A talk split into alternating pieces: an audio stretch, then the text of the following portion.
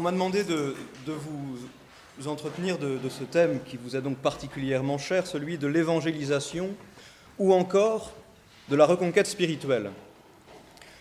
Nous nous plaçons ici dans une perspective qui est évidemment, lorsqu'on parle d'évangélisation, de transmission de l'évangile de Jésus-Christ, donc dans une perspective qui est résolument catholique, et nous présupposons à notre point de départ la foi, c'est la lumière dans laquelle nous allons nous placer pour considérer ce thème.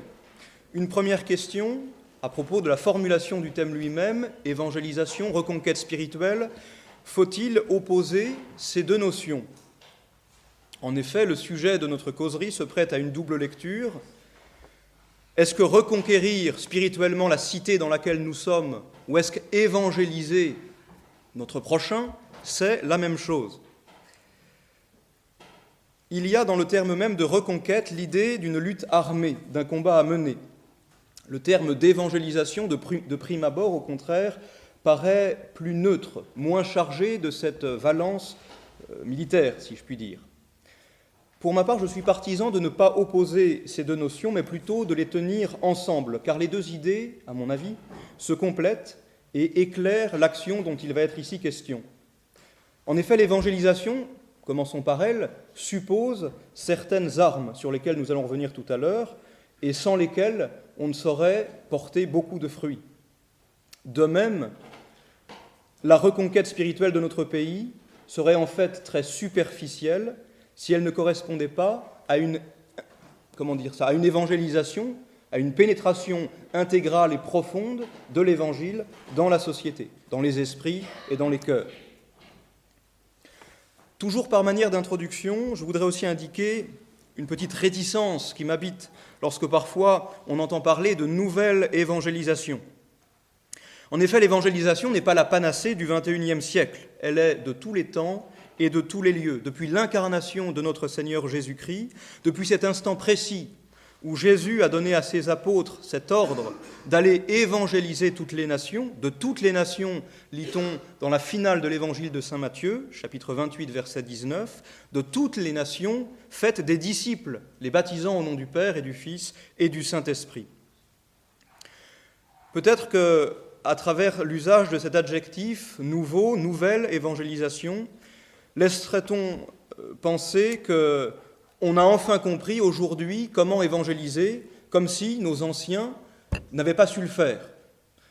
Il y a certainement là quelque chose d'un peu orgueilleux, en tout cas un manque certain de modestie.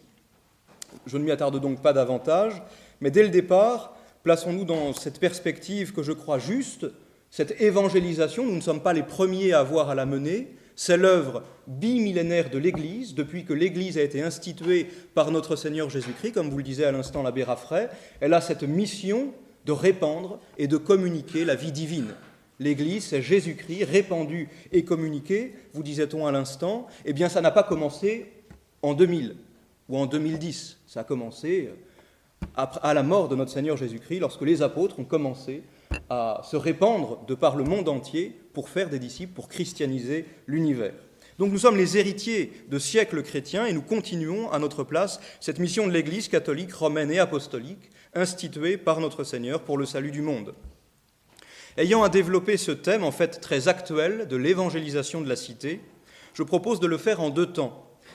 Très simplement, nous regarderons d'abord pourquoi évangéliser, à quoi bon, dans quel but, à quoi ça sert, et puis dans un deuxième temps, viendra le temps de nous demander comment évangéliser, comment cette reconquête des personnes et des institutions doit-elle être envisagée. Donc, premièrement, pourquoi évangéliser? Essayons de nous placer au plan de la théologie. La théologie, c'est cette science des réalités divines auxquelles nous avons accès par la révélation du Christ.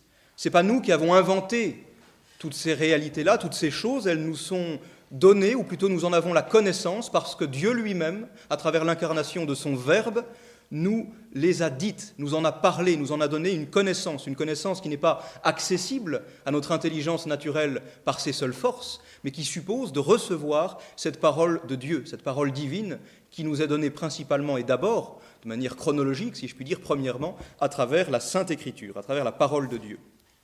Cette parole de Dieu est porteuse d'une bonne nouvelle. D'ailleurs, les mots de bonne nouvelle, c'est la traduction, si je puis dire littérale, du mot évangile en grec. L'évangile, c'est cette bonne nouvelle, ce que l'on peut développer en disant la bonne nouvelle du salut en Jésus-Christ. Jésus vient nous révéler le plan d'amour de Dieu, de la Sainte Trinité, sur chacune de nos âmes et nous faire comprendre que nous sommes appelés à une destinée surnaturelle qu'il s'agit de ne pas manquer, et c'est ce qu'on résume traditionnellement par cette expression, le salut. Le salut, c'est la vie éternelle, qui apporte à l'horizon nécessairement fini de l'existence humaine sur Terre une réponse et une espérance extraordinaire. Ça aussi, je crois que c'est un point très important. beaucoup de nos contemporains n'ont pas comme autre horizon de leur existence, de leur vie, le temps qu'ils passent sur Terre, puisque pour beaucoup de ceux qui n'ont pas d'espérance en la vie éternelle, eh bien tout s'arrête avec la mort. Le chrétien, justement, il sait, par la révélation divine, qu'il lui est offerte, offert une, une destinée surnaturelle qui ne s'arrête pas avec l'instant de notre mort. Voilà cette bonne nouvelle. Elle suppose de connaître le seul vrai Dieu et son Fils Jésus-Christ, comme le dit Saint Jean dans son évangile. Cette connaissance surnaturelle qui honore la raison humaine, en même temps la dépasse. Cette connaissance surnaturelle, le fait de connaître cette destinée extraordinaire que Dieu nous offre, c'est un don de Dieu. C'est quelque chose qu'il s'agit d'accueillir, quelque chose qu'il s'agit de recueillir, que Dieu ne nous impose pas, mais qui suppose à la fois de reconnaître que c'est un don gratuit du Seigneur et d'y adhérer, d'y apporter notre consentement libre. C'est, si je puis dire, tout l'œuvre de la grâce de Dieu qui travaille dans les âmes de manière à nous faire adhérer à cette révélation qui nous vient de l'extérieur par la prédication de l'Église, mais ce n'est pas suffisant. Saint Thomas va dire, il faut encore que le prédicateur intérieur, qui est Dieu, qui est l'Esprit de Dieu, l'Esprit Saint, nous fasse adhérer personnellement et intérieurement à cette parole dont nous avons connaissance de manière extérieure par la prédication, par les sermons, par le catéchisme, par toutes les conférences qui vous sont données ici dans cette, cette ligne religieuse. Donc vous voyez, cette connaissance-là est un don de Dieu qu'il s'agit d'accueillir. D'emblée, on comprend que l'évangélisation, dont il doit être question ici, se situe sur un plan qui, sans mépriser aucunement l'ordre temporel et singulièrement les questionnements politiques, qui sont ordonnés au bien commun de la cité temporelle, on ne méprise pas tout cela, mais l'évangélisation, elle vise autre chose. Elle vise vraiment que les âmes, que les cœurs, et ultimement que les sociétés, les cités, les institutions appartiennent au Christ et que tout soit ordonné euh, ordonné à cette finalité surnaturelle dont nous venons de parler. Donc dès qu'on parle de l'évangile, évangélisation ça vient du mot évangile, on se situe de plein pied dans l'ordre surnaturel, un ordre de réalité qui tire sa cohérence, et on pourrait ajouter qui tire sa causalité finale, à savoir la vie éternelle, de la vision bienheureuse de Dieu, vision bienheureuse que le Christ nous révèle, et que par le don de la grâce, la grâce que nous recevons par les sacrements, comme vous l'expliquait l'abbé tout à l'heure, par le don de la grâce, eh bien, le Christ nous rend accessible hein, cette, vie éternelle. Voilà la bonne nouvelle, pour euh, reprendre tout ça en quelques mots, la bonne nouvelle du salut en Jésus-Christ, que le Christ nous a demandé de prêcher et de répandre sur toute la terre. Retenez donc ceci, l'Évangile, c'est une grâce, c'est un don reçu d'en haut, du Père des Lumières, comme dit encore Saint Jean. Et cela me permet, pour, répondre à la question que nous nous posons, pourquoi évangéliser, travailler à évangéliser autour de nous Dans quel but À quoi bon Comme je le disais tout à l'heure? Eh bien, pour essayer d'y répondre, on va s'appuyer sur la notion de grâce. L'évangile est une grâce, quelque chose qu'on reçoit gratuitement de Dieu. Qu'est-ce que la grâce?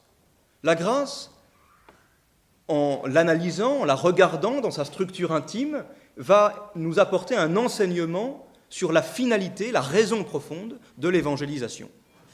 En effet, la grâce comporte deux facettes, deux aspects intrinsèques qui la caractérisent en tout cas dans l'ordre actuel de choses.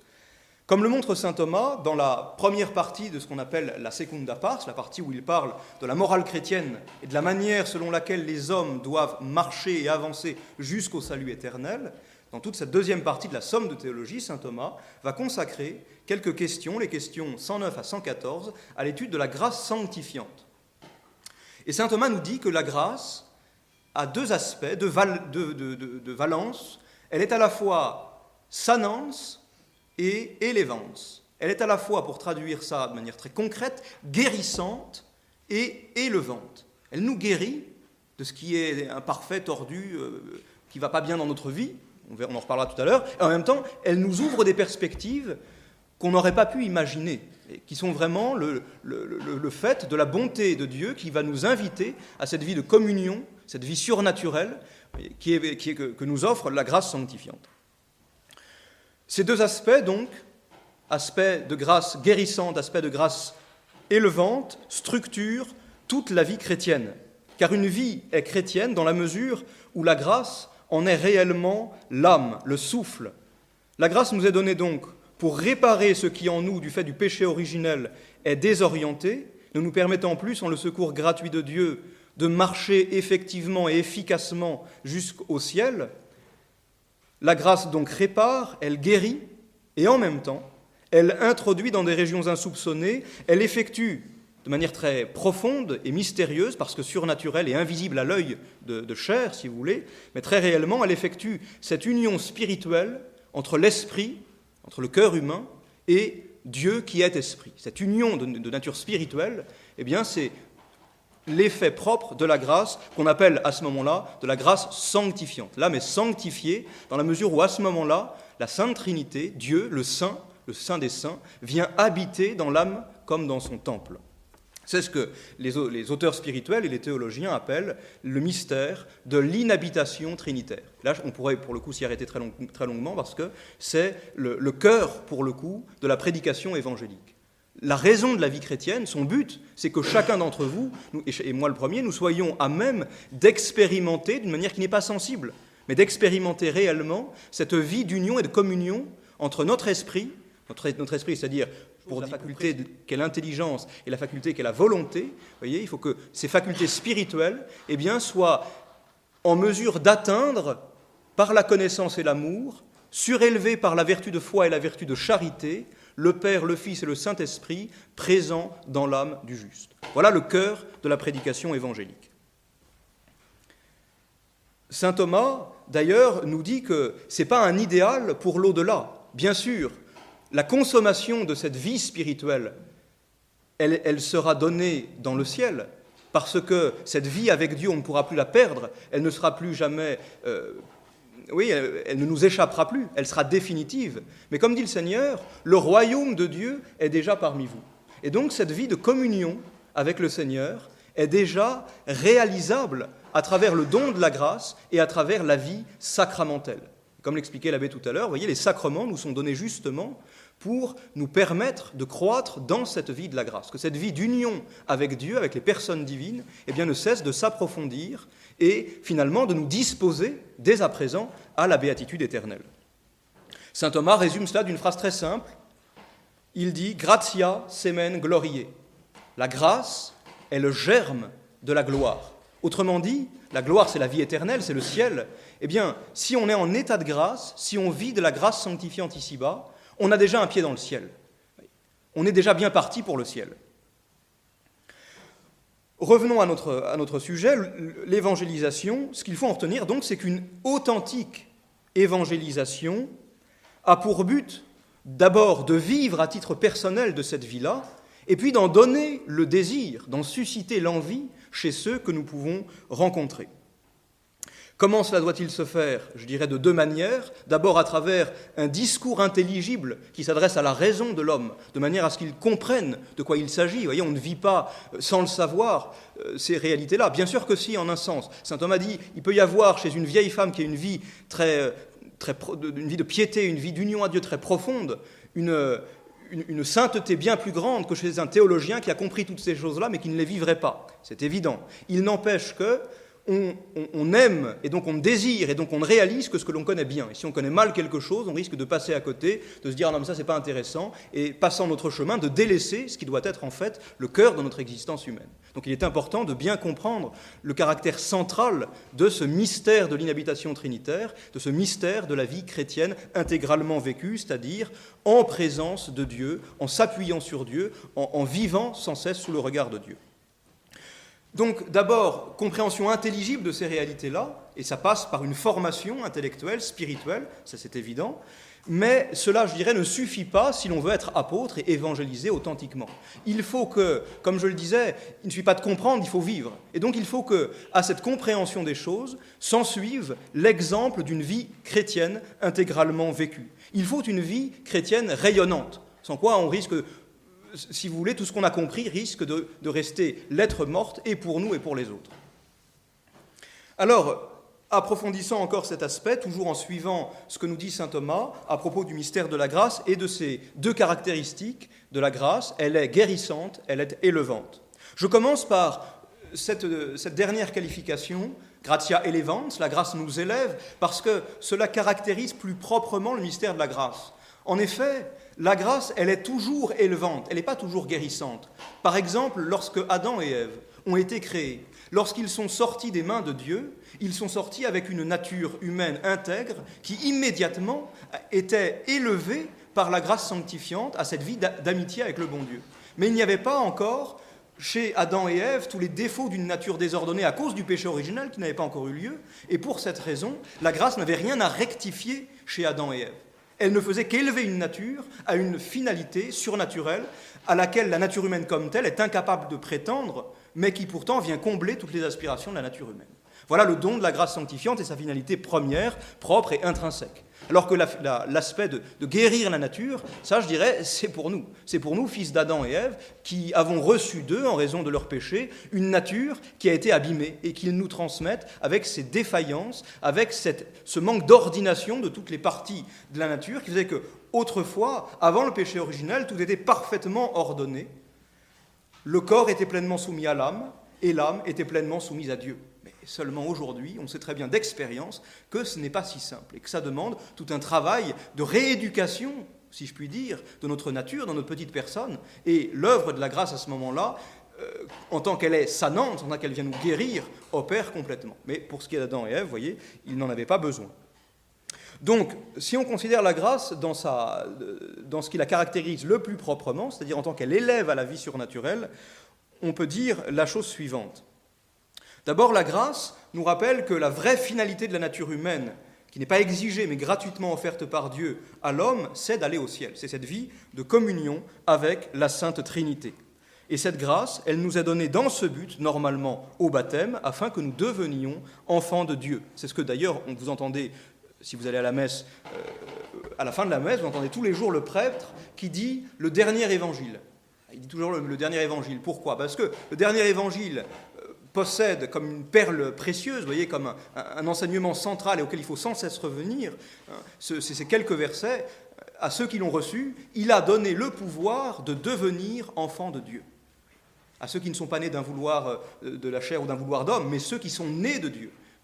Donc on est de Dieu lorsqu'on croit en Dieu, et donc lorsque à ce moment-là, eh bien, par la foi surnaturelle qui découle de la grâce, on devient les enfants du bon Dieu. Et c'est le cœur du dernier évangile, cela. C'est quelque chose qui revient sans cesse comme un leitmotiv. Mais pourquoi Pour nous rappeler sans cesse la finalité de notre vie chrétienne. Si on passe à côté de ça, d'une certaine manière, ben mes pauvres amis, on a tout raté. Donc le but, c'est pas de rater quand même cette grande affaire de notre existence.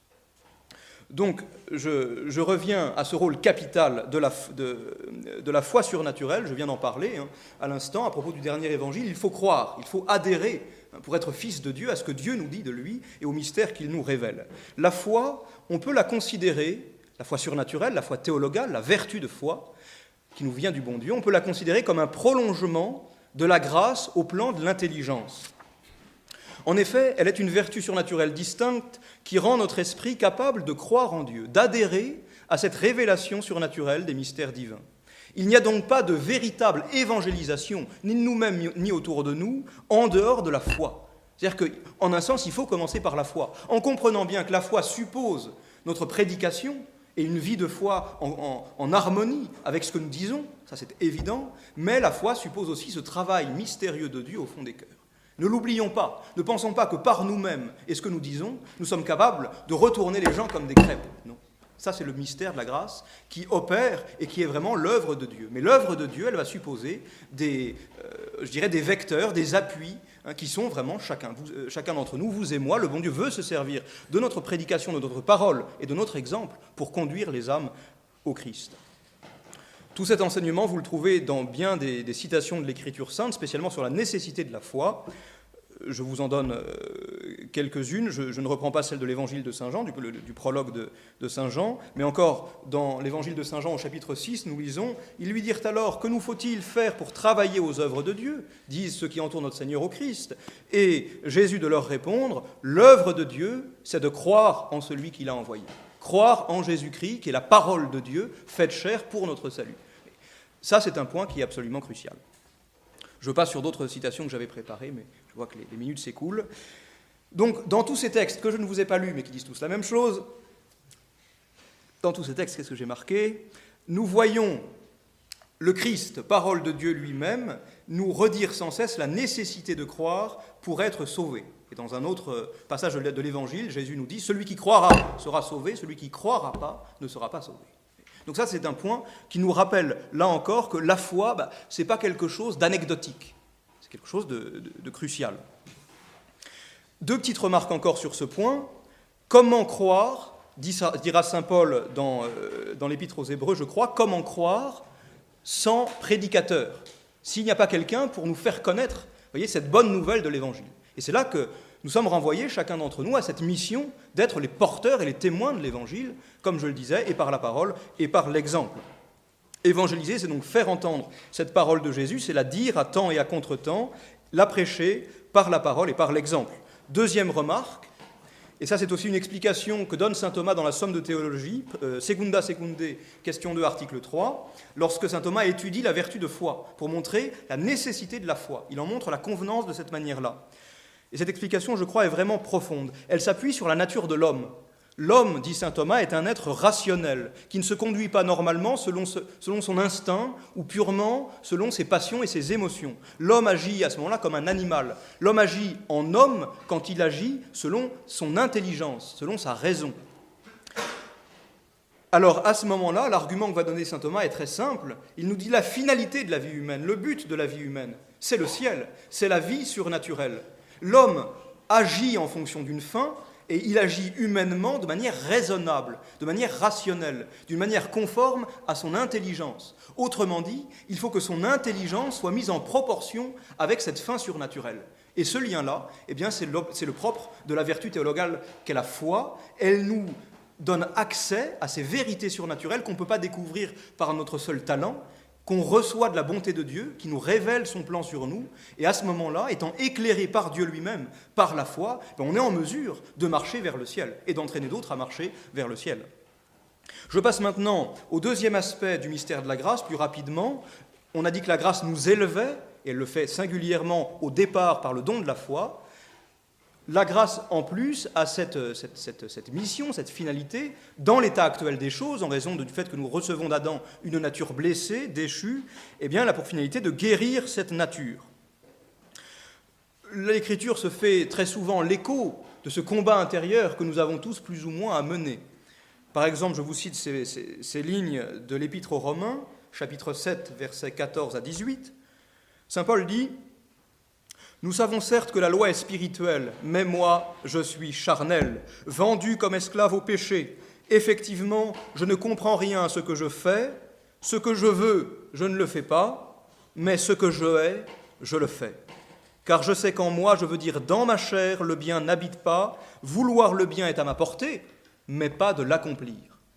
Et là, on rejoint quelque chose que va dire saint Thomas, à savoir que même au plan de la seule nature, ne faire que des choses bonnes au plan de ce que la raison nous dit, agir droitement, de manière humaine, indépendamment de la vie surnaturelle. Et eh bien saint Thomas nous cause de la blessure qui infecte notre nature humaine, qui est non pas rendue incapable de tout bien, mais qui est quand même diminuée, et eh bien faire toujours le bien, c'est impossible sans le secours de Dieu. Alors en plus de cela, faire un bien méritoire de la vie éternelle, c'est encore plus impossible sans le secours de Dieu. Donc on voit bien la nécessité de la grâce, non seulement pour être un saint, mais déjà au plan purement naturel pour essayer de faire toujours le bien et d'être un honnête homme. Mais sans le secours du bon Dieu, eh bien, c'est bien difficile. Saint Thomas va, même jusqu'à dire ce n'est concrètement pas possible. Concrètement pas possible. Ma deuxième remarque nous ramène toujours sur cet aspect de, de la grâce qui nous guérit. Ma deuxième remarque nous ramène encore à l'Évangile avec cette parabole du Christ qui nous donne à réfléchir, la parabole du bon grain et de l'ivraie. Dans le combat entre les fils de lumière ceux qui essayent de vivre selon la loi de Dieu, et les fils des ténèbres, ceux qui refusent la loi de Dieu et se laissent entraîner par les inspirations du démon. Le Christ ne dit pourtant pas, sachant que le monde est mélangé et que même déjà en nous, vous voyez, il y a ce combat entre, entre le fils de lumière que nous sommes et à certains moments le fils des ténèbres que nous sommes. Mais donc dans le monde, considérant euh, chaque homme en particulier, eh bien, euh, voilà, le bon grain et l'ivraie sont mélangés. Et le bon Dieu ne nous dit pas d'arracher l'ivraie, de peur d'arracher le froment avec. Autrement dit, le jugement de Dieu sur le fond des cœurs n'appartient ultimement qu'à Dieu. Ici-bas, tout n'est pas tout, noir, ici-bas, tout n'est pas tout blanc, et on s'en rend bien compte d'expérience, le meilleur est bien souvent mêlé à l'imparfait, même parfois au pire. Il faut l'avoir en tête dès qu'on touche à la question de l'évangélisation, en nous rappelant le combat qui se mène en chacun d'entre nous, entre le Saint-Esprit et, Satan, et aussi d'ailleurs l'avoir en tête lorsqu'on parle d'action politique.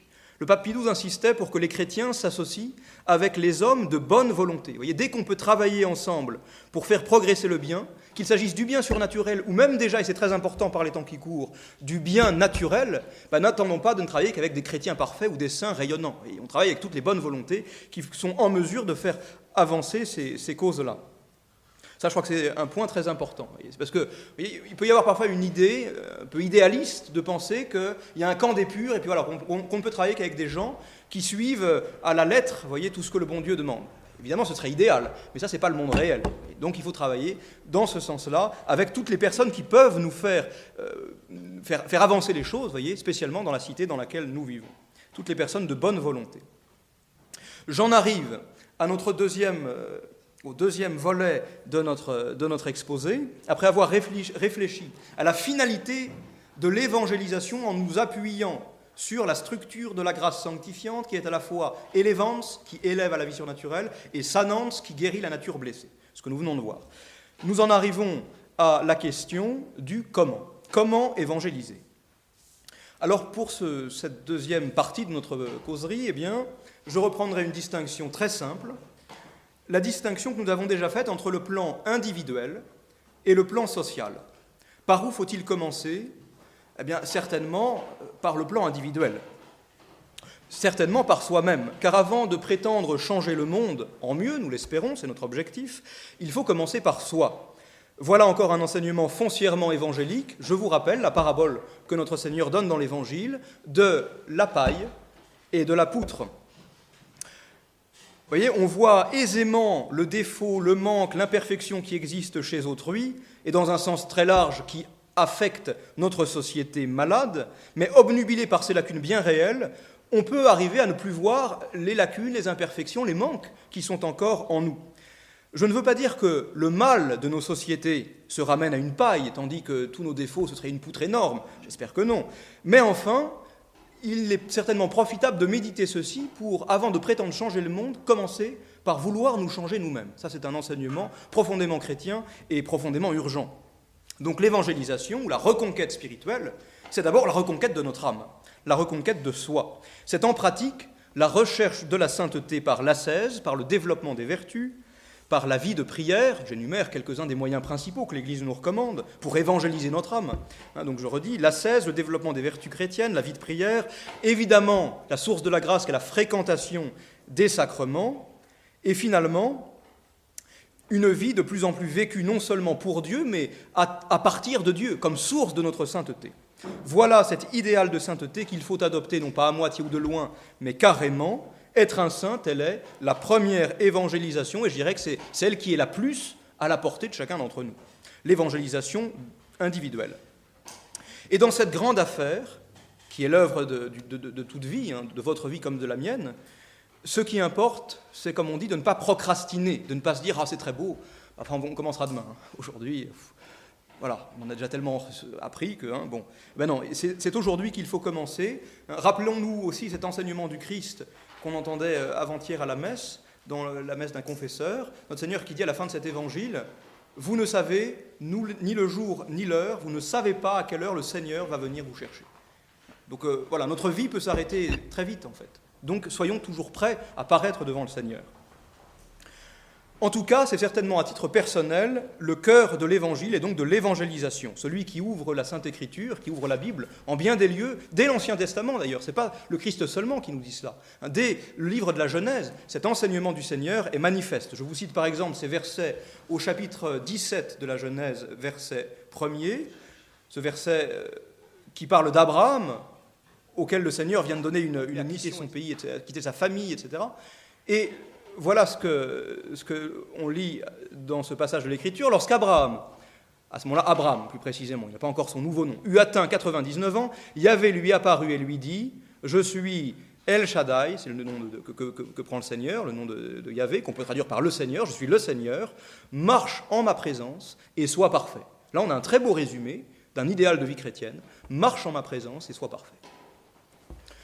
On a encore cela dans le livre du Lévitique, par exemple, soyez saints car moi, Yahvé votre Dieu, je suis saint, etc. etc. Je, n'insiste pas davantage. D'autre part, la question de mots évoquée au début de notre propos, qui nous occupait tout à l'heure, évangélisation, reconquête spirituelle, est ici tout à fait opérante, car notre personne, notre âme, n'est pas un terrain neutre, vous l'avez bien compris, un terrain, un terrain finalement facile où on n'a qu'à édifier, voyez, le royaume sans obstacle. À cause de la blessure originelle, il y a bien des résistances qui se font jour dans notre âme à différents niveaux. On est appelé par vocation surnaturelle à devenir des saints, certes, mais le terrain, notre âme, notre personne, notre corps, tout cela, notre, notre nature humaine, le terrain est un terrain souvent revêche. D'où cet arsenal d'armes que j'évoquais tout à l'heure, que l'Église propose à chaque chrétien, J'en évoque à nouveau les sacrements, la vie de prière, le culte divin, le, travail de formation intellectuelle, le devoir d'état bien compris, etc. etc. J'ajouterai même ici, parce que je crois que c'est important, ça va nous permettre de faire le lien, les œuvres d'apostolat. Parce que l'œuvre d'apostolat, bah, d'un côté, le fait d'être des âmes apostoliques, ça contribue à nous sanctifier nous-mêmes. Ça fait partie intégrante du travail d'évangélisation de notre âme. Vivre l'évangile intégralement, ça veut dire, ou plutôt ça passe par une imitation du Christ. Or, quelle est la grande mission du Christ? Le Christ a été envoyé, c'est le mystère de l'incarnation rédemptrice, le Christ a été envoyé vers les hommes pour les conduire aux hommes. Être un vrai chrétien, ça ne peut pas s'accomplir, se vivre en étant indifférent au salut des autres. C'est impossible. Cette, cette, indifférence au salut d'autrui, le fait de vivre notre, christianisme dans notre petite bulle, de manière toute privée, en évitant qu'il rejaillisse d'aucune manière au dehors, c'est en quelque sorte n'avoir rien compris à la mission même du Fils de Dieu. Et si on veut être chrétien, c'est-à-dire que notre vie soit modelée sur celle du Christ, lumière du monde, alors on doit essayer justement d'être rayonnant de cette lumière du Christ pour le monde. C'est très important cela. Vous voyez, je crois que être évangélisateur, au fond, c'est un, un, état d'esprit. il peut y avoir cette, tentation de, repli sur soi. L'évangile, au contraire, bien compris, nous invite à être des témoins, à être des témoins du Christ. Saint Thomas, pour justifier et fonder ce que je viens de vous dire, nous donne aussi un grand principe qui mérite d'être médité. C'est très simple, mais c'est plein de bon sens. Il dit ce qui est bon pour nous est bon pour les autres. Ce qui est bon pour nous est bon pour les autres. L'abbé Garnier, dans cette salle même, ici, m'avait soufflé ça un jour dans une conférence, j'ai trouvé ça pas mal, j'ai retenu, et, je crois que ça peut servir à beaucoup. Vous voyez Effectivement, c'est tout bête, mais quand on a fait l'expérience des bienfaits réels d'une vie chrétienne qui met tout en ordre et qui nous permet de marcher vraiment vers le ciel, qui est notre vraie finalité, eh bien, à ce moment-là, voyez, quand on a goûté la bonté de, ce dont je viens de parler, on n'a plus qu'un désir, c'est le communiquer, c'est le faire connaître. Et cela rejoint un autre principe thomiste philosophique, Bonum diffusivum sui. Le bien est diffusif de soi. Le bien tend, par sa nature même, à se diffuser, à se répandre. C'est la même idée derrière. Retenez cela. Si vous voulez, voilà, je propose, vous disposez. Bien, alors maintenant, terminons cette petite, petite affaire euh, en abordant ultimement, après avoir considéré la nécessité d'une évangélisation intégrale de notre petite personne, on va parler maintenant de la nécessité de l'évangélisation de la cité dans laquelle nous sommes. L'évangélisation, en effet, a aussi un versant social. Il s'agit de réinfuser les valeurs naturelles et chrétiennes, mais les valeurs chrétiennes, voyez, supposent les valeurs naturelles. Grande idée de saint Thomas dans le traité de la grâce, la grâce ne détruit pas la nature, mais la suppose ou la perfectionne. ce, principe revient souvent dans l'œuvre de saint Thomas d'ailleurs. Autrement dit, la grâce et toute la vie surnaturelle elle est donnée à une nature. Elle n'est pas euh, comme ça éthérée, euh, volatilisée dans l'air. Non, non, elle est donnée à une nature concrète, euh, autrement dit à chacun d'entre nous, avec la nature que Dieu nous a donnée. les vertus théologales, les vertus surnaturelles, spirituelles, infusent, voyez, toute cette, toute, cette vie surnaturelle et divine, ben, ça suppose une nature humaine à peu près ordonnée. Évidemment, la grâce va, contribuer à, cette, à, remettre de l'ordre, mais ça suppose aussi, voyez, de ne pas négliger toute l'importance des vertus naturelles, de la tempérance, de la justice, de la force, etc.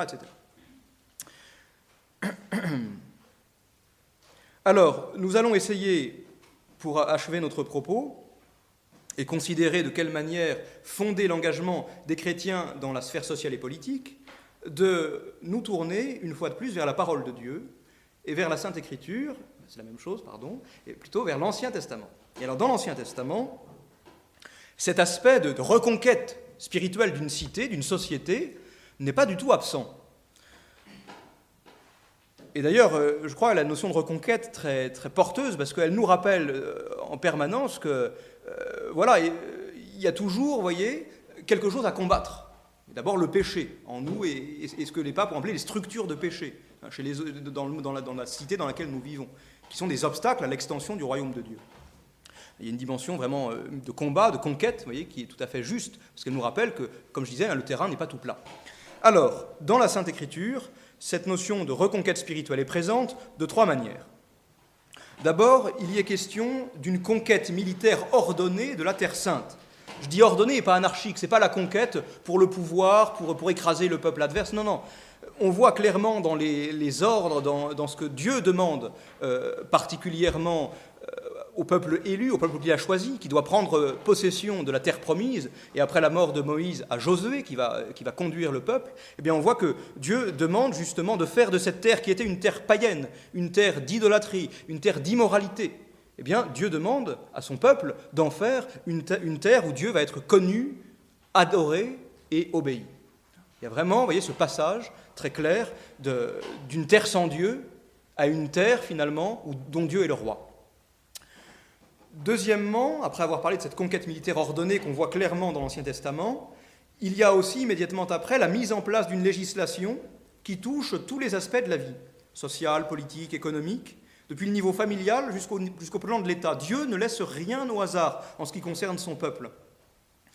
Euh, et si on regarde par exemple la législation divine, en, quelque sorte, je pense en particulier au livre du Lévitique, au chapitre 18 ou au chapitre 19, il y a toutes sortes de prescriptions. Alors, des prescriptions sur la vie conjugale au chapitre 18 qui, qui concernent la vie morale. Et au chapitre euh, suivant, chapitre 19, il y a toutes sortes de, euh, de prescriptions sur, le, sur la vie honnête. Et même, ça va très loin parce qu'il y a déjà, vous voyez, dès ces chapitres du livre, des livres du, du Pentateuque, on a déjà une invitation à aimer son prochain comme soi-même. On pourrait dire c'est Jésus hein, qui vraiment a révélé cela. Euh, le bon Dieu l'avait déjà révélé, vous voyez, dès les premiers livres de la Bible. Très important, vous voyez, de voir cette continuité et cet enracinement, vous du Nouveau Testament dans l'Ancien Testament. Et enfin, dernier aspect aussi fondamental de la reconquête spirituelle d'une cité, c'est le culte rendu à Dieu par la société elle-même en tant que telle. C'est tout ce que, ce que l'on considère dans les premiers chapitres du livre du Lévitique, chapitres 1 à 7 on trouve évidemment des figures bibliques, des personnages bibliques qui illustrent et incarnent ces trois pôles de la sanctification d'une cité. Pour le premier pôle, celui de la reconquête spirituelle, on a par exemple un très bel exemple dans la figure de Josué, dont je parlais à l'instant. Josué qui est à la fois un vrai chef de guerre, qui a, vraiment reçu de Dieu cette, mission de conquête, mais un chef de guerre qui en même temps, d'une manière extrêmement touchante et belle, vit intégralement la loi de Dieu. Je vous lis ces quelques versets au début, tout début du livre de Josué. On ne va pas souvent lire, lire, le livre de Josué, moi non plus d'ailleurs. Mais enfin voilà, c'est l'occasion. Et donc, dans le premier chapitre du livre de Josué, il y a euh, ce paragraphe que la Bible de Jérusalem intitule La fidélité à la loi, condition du secours divin. Autrement dit, si on veut que l'action politique, l'action militaire soit euh, victorieuse, ben, ça suppose de suivre intégralement la loi divine. De ne pas en prendre et en laisser, mais d'être des saints. Alors, je vous lis ces quelques passages. C'est le bon Dieu qui parle à Josué. Sois fort et tiens bon, car c'est toi qui vas mettre ce peuple en possession du pays que j'ai juré à ses pères de lui donner. Seulement, sois fort et tiens bon pour veiller à agir selon toute la loi que mon serviteur Moïse t'a prescrite. Ne t'en écarte ni à droite ni à gauche, afin de réussir dans toutes tes démarches. Que le livre de cette loi soit toujours sur tes lèvres. Médite-le jour et nuit, afin de veiller à agir suivant tout ce qui est écrit c'est alors que tu seras heureux dans tes entreprises et réussiras. Très intéressant, vous voyez ce lien que le bon Dieu fait lui-même entre la sainteté de la vie et le, succès de l'action politique. Je, continue pour le second aspect. On a aussi, par exemple, dans le livre de, Ruth, où, on a justement ces, figures de Bose et, sa femme Ruth, la Moabite, eh bien, on a dans ces, euh, deux figures un exemple d'une justice large et généreuse envers les pauvres. Vous voyez, la, loi divine, la loi divine euh, n'est pas quelque chose de formel, mais quelque chose qui incline, voyez, ceux qui vivent saintement selon Dieu, à une vraie bienveillance envers les autres. Ça, je crois aussi, c'est un aspect très important d'une authentique évangélisation, euh, c'est cette bienveillance-là. Euh, l'évangélisation, à mon avis, c'est un petit conseil, mais elle, doit intégrer à titre personnel deux aspects. En un sens, on n'est pas responsable de la tête qu'on a. Bon, mais enfin, on est responsable de la tête qu'on fait aux autres. Autrement dit, vous voyez, d'avoir une figure accueillante, bah, ça compte. Et puis, pas seulement ça, mais d'avoir un regard bienveillant sur l'autre. Ça compte aussi. Vous allez me dire, c'est un peu la même chose. Pas tout à fait, pas tout à fait. Vous voyez, il y a la figure qu'on fait, et puis il y a le regard qu'on porte sur l'autre. Si l'autre, on veut le désinguer, bah, ça ne va pas servir à grand-chose. Mais si en revanche, on se dit qu'on a quelque chose de vachement bien à lui faire connaître, alors, vous voyez, eh bien, ça nous dispose d'une toute autre manière. Pas par euh, un artifice ou un calcul hypocrite, mais par un vrai désir de transmettre un vrai bien. Et c'est ça, c'est toute la différence. Je termine car je crois qu'il est, qu'il est temps. Euh, autre figure, à propos du dernier aspect de la sanctification d'une cité, le culte que l'on doit rendre à Dieu, c'est la figure par exemple de, Salomon qui construit, voyez, le temple de Jérusalem. Reprenons une dernière fois euh, ces trois aspects parce qu'on peut en tirer, et ce sera ma conclusion, un ensemble de lignes claires pour une évangélisation intégrale de la cité politique. Reprenons les trois pôles que nous avons distingués. Une reconquête quasi guerrière et militaire, une dimension législative et une dimension cultuelle. D'abord, l'évangélisation réclame parfois comme préalable une véritable guerre. Guerre en l'occurrence de défense ou de reconquête, on la vit en ce moment même, de manière toute euh, spéciale face à la montée d'un islam euh, conquérant, c'est pour ça qu'il y a besoin d'un christianisme reconquérant, certainement. Il est évident que dans ce combat, les chrétiens doivent mener euh, une certaine guerre. Il y a un, combat dans lequel il faut s'engager, soit en prenant les armes, si c'est son métier, soit en tout cas, voyez, en soutenant de toutes les façons possibles ceux qui sont les victimes de cet islamisme-là, hein, que ce soit euh, par, euh, que par des aumônes, les, œuvres au Moyen-Orient, etc., etc. Là, je crois qu'il y a vraiment un vrai devoir qui fait partie vraiment de cette guerre de reconquête. C'est un aspect tout à fait concret et tout à fait nécessaire. Et je ne reviens pas sur la nécessité dont j'ai déjà parlé à titre personnel de l'apostolat et du rayonnement de manière très spéciale vis-à-vis du monde musulman. Au niveau des lois et des mœurs, et de tout ce qui aurait à changer dans ce domaine, c'est l'objet d'Academia Christiana, donc bon, voilà, vous en parlez depuis déjà quelques jours, et encore pendant quelques jours, donc je ne m'y attarde pas plus. Et enfin, n'oublions pas, parce que c'est souvent le parent, pauvre, souvent ce qu'on oublie, ce qu'on délaisse, ou ce, sur quoi on, se résout à tracer une croix en disant, bon, bah, ça tant pis, vous voyez, c'est le culte que la société doit rendre à Dieu je dis qu'il faut faire attention à ça parce que, vous voyez, dans, le livre du Lévitique où le bon Dieu donne la loi, vous aurez remarqué que cet aspect cultuel, ça occupe les sept premiers chapitres. C'est par ça qu'on commence. Et après, le bon Dieu va donner des lois pour la vie familiale, pour la cité politique, etc. Mais on commence par le culte que la cité doit rendre à Dieu. Ce n'est pas par hasard. Donc, n'oublions pas ce dernier aspect du culte à rendre à Dieu par la cité comme telle, en face de l'apostasie des États. Et ça, ce sera un dernier point un peu concret dont il faut intellectuellement saisir l'importance, puisque les États, c'est-à-dire la cité dans son, acception maximale, n'est plus actuellement en mesure de rendre ce culte à Dieu, alors je crois qu'il incombe à certaines sociétés inférieures, mais qui sont pourtant au-delà de du simple individu, eh de prendre le relais. Certaines, euh, certaines, sociétés inférieures, comme les, corps intermédiaires, tous les corps constitués, que ce soit bien sûr au premier chef la famille, mais ensuite les écoles, les associations, etc., etc., qui peuvent rendre un culte public et manifeste à Dieu, eh bien, je crois que c'est leur devoir de suppléer, en quelque sorte, à cette carence de, de l'État dans sa, dans sa, fonction justement d'adoration euh, du Seigneur. La visibilité de l'Église à travers ses œuvres et à travers tous ses corps chrétiens, foncièrement chrétiens, est un témoignage irremplaçable que nous devons donner, que ces corps doivent donner, et ça participe évidemment de la reconquête spirituelle de notre pays. Je vous remercie.